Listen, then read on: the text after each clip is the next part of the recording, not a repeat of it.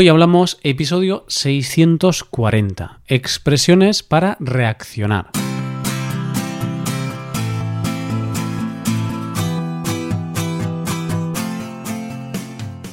Bienvenido a Hoy Hablamos, el podcast para aprender español cada día. Ya lo sabes, publicamos nuestro podcast de lunes a viernes.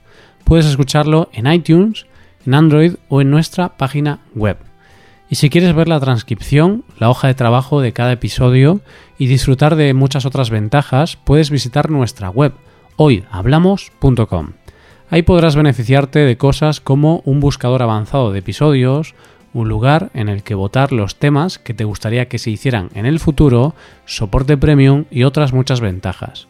Además, si quieres hablar, pasar un rato de diversión y aprender cosas nuevas del español y de España, te damos la oportunidad de tener clases con nosotros. Vas a poder comprobar que puedes aprender o mejorar tu español como cuando y donde quieras. Parece mentira, pero ya estamos de nuevo a miércoles. Eso significa que tenemos un nuevo episodio de expresiones españolas. Digo que parece mentira porque el tiempo pasa volando, pasa muy rápidamente. Ya estamos a mediados de julio y aunque estemos en medio del verano, aún estamos aquí, dispuestos a aprender cositas nuevas. Hoy vamos a practicar con algunas frases utilizadas para reaccionar, para mostrar acuerdo o desacuerdo e incluso para mostrar sorpresa.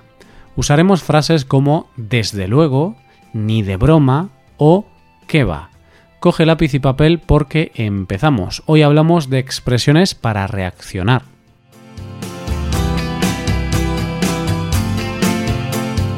Y como queremos empezar, como siempre, con buen rollo y positividad, vamos a empezar viendo dos frases utilizadas cuando estamos de acuerdo con alguien en algún asunto. Vamos con la primera de ellas, con la locución adverbial desde luego. Tiene principalmente dos significados.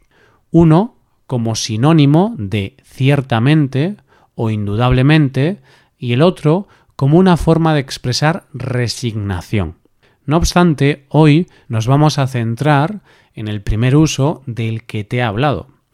Y es que esta es una forma de decir que no hay dudas, que lo dicho anteriormente es cierto. Por ejemplo, imagínate que hay dos personas hablando de humor, hablando de que David Broncano es uno de los mejores cómicos de la actualidad en España.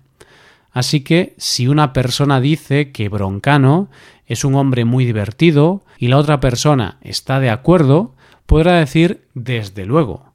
Por cierto, si no sabes quién es David Broncano, te recomiendo que escuches el episodio 633. Ahí podrás conocerlo más en profundidad.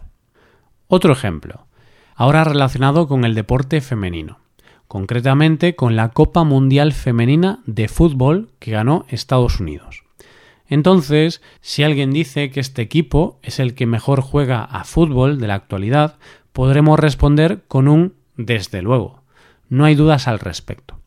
Vamos ahora con otra forma de reaccionar en una conversación de manera positiva.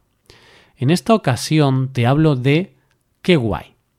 Ya sabes que guay es una palabra que puede funcionar como adjetivo o adverbio. Por ejemplo, podemos decir la camiseta de Julia es muy guay. O también el viaje por Jamaica estuvo guay. Sirve para decir que algo es bueno o está bien. No obstante, aquí me interesa hablarte del uso de qué guay en España. Un uso coloquial, de la calle. Un uso que en nuestro país equivale a bien, magnífico o estupendo. ¿Cómo lo podemos usar? Pues vamos a ver algunos ejemplos.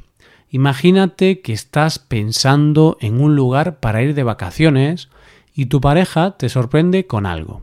Te dice que acaba de reservar las vacaciones para las Islas Canarias. Entonces, una forma de reaccionar podría ser esta. Podrías decirle ¡Qué guay! Por supuesto, todos sabemos que las Islas Canarias enamoran a cualquiera. Otro ejemplo más. Estás tomándote un café con un amigo. De repente te dice que va a ser padre, que dentro de poco va a ser papá, algo que lleva esperando mucho tiempo. Entonces podrías reaccionar diciéndole qué guay. Claro, siempre y cuando pienses que va a ser guay para él. Y es que ya sabemos que estas noticias no siempre son esperadas. vale, pues ya hemos hablado de dos maneras de reaccionar positivas. Desde luego y qué guay. Pues ahora vamos a hablar de dos maneras un poco más negativas, o simplemente frases que muestran desacuerdo. Está claro que es imposible estar de acuerdo siempre con alguien. Bien, pues te hablo ahora de ni de broma. Una frase que podemos utilizar cuando no estamos de acuerdo con lo que dice la persona con quien hablamos. Es una forma de decir que no, que de ninguna manera aceptas lo que dice. Por ejemplo, tienes pensado pasar el sábado con tus amigos, dar un paseo y salir de fiesta.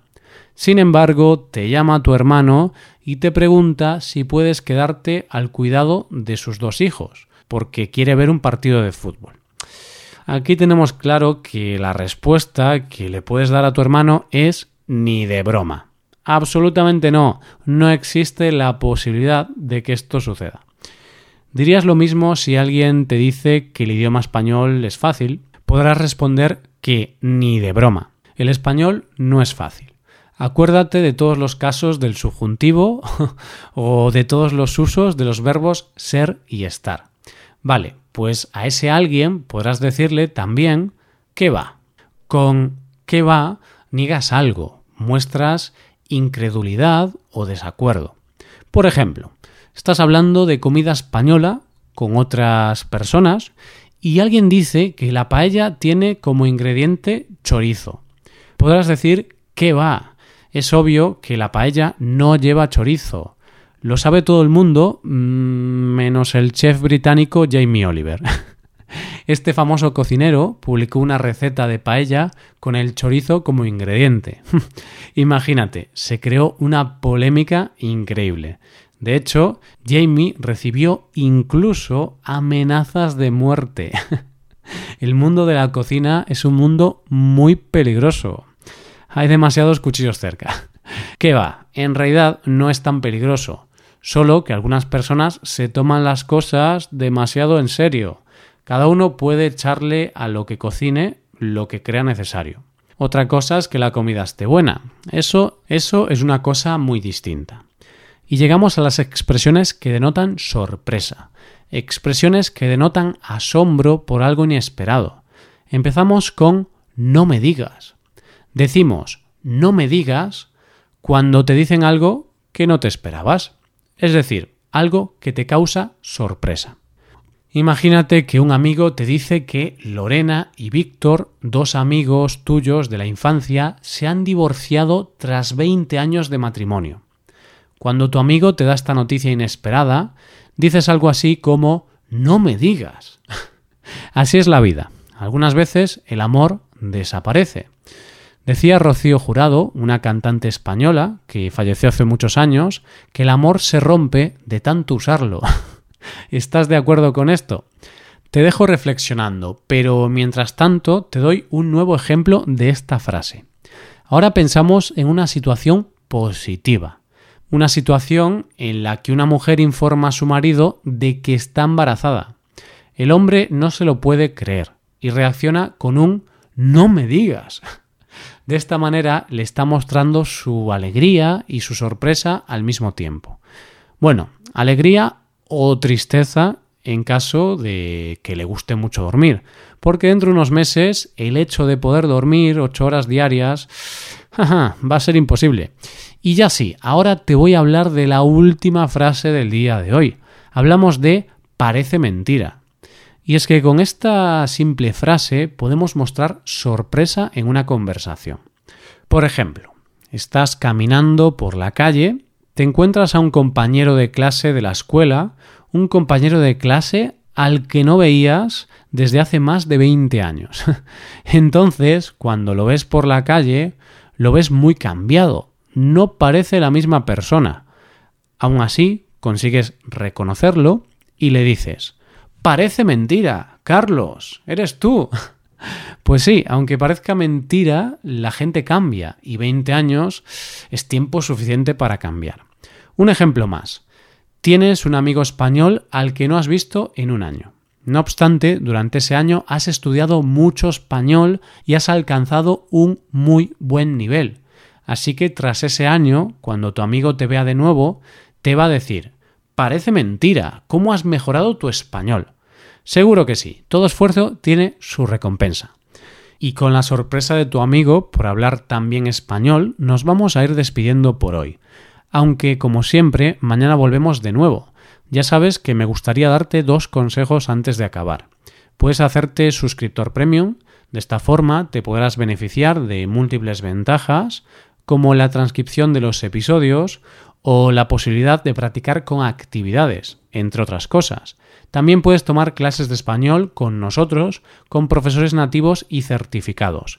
Puedes tomarlas a través de Skype o a través de cualquier otra plataforma. Así que ya lo sabes, búscanos en nuestra página web hoyhablamos.com. Muchas gracias por escucharnos, nos vemos en el episodio de mañana con más noticias en español. Pasa un buen día, hasta mañana.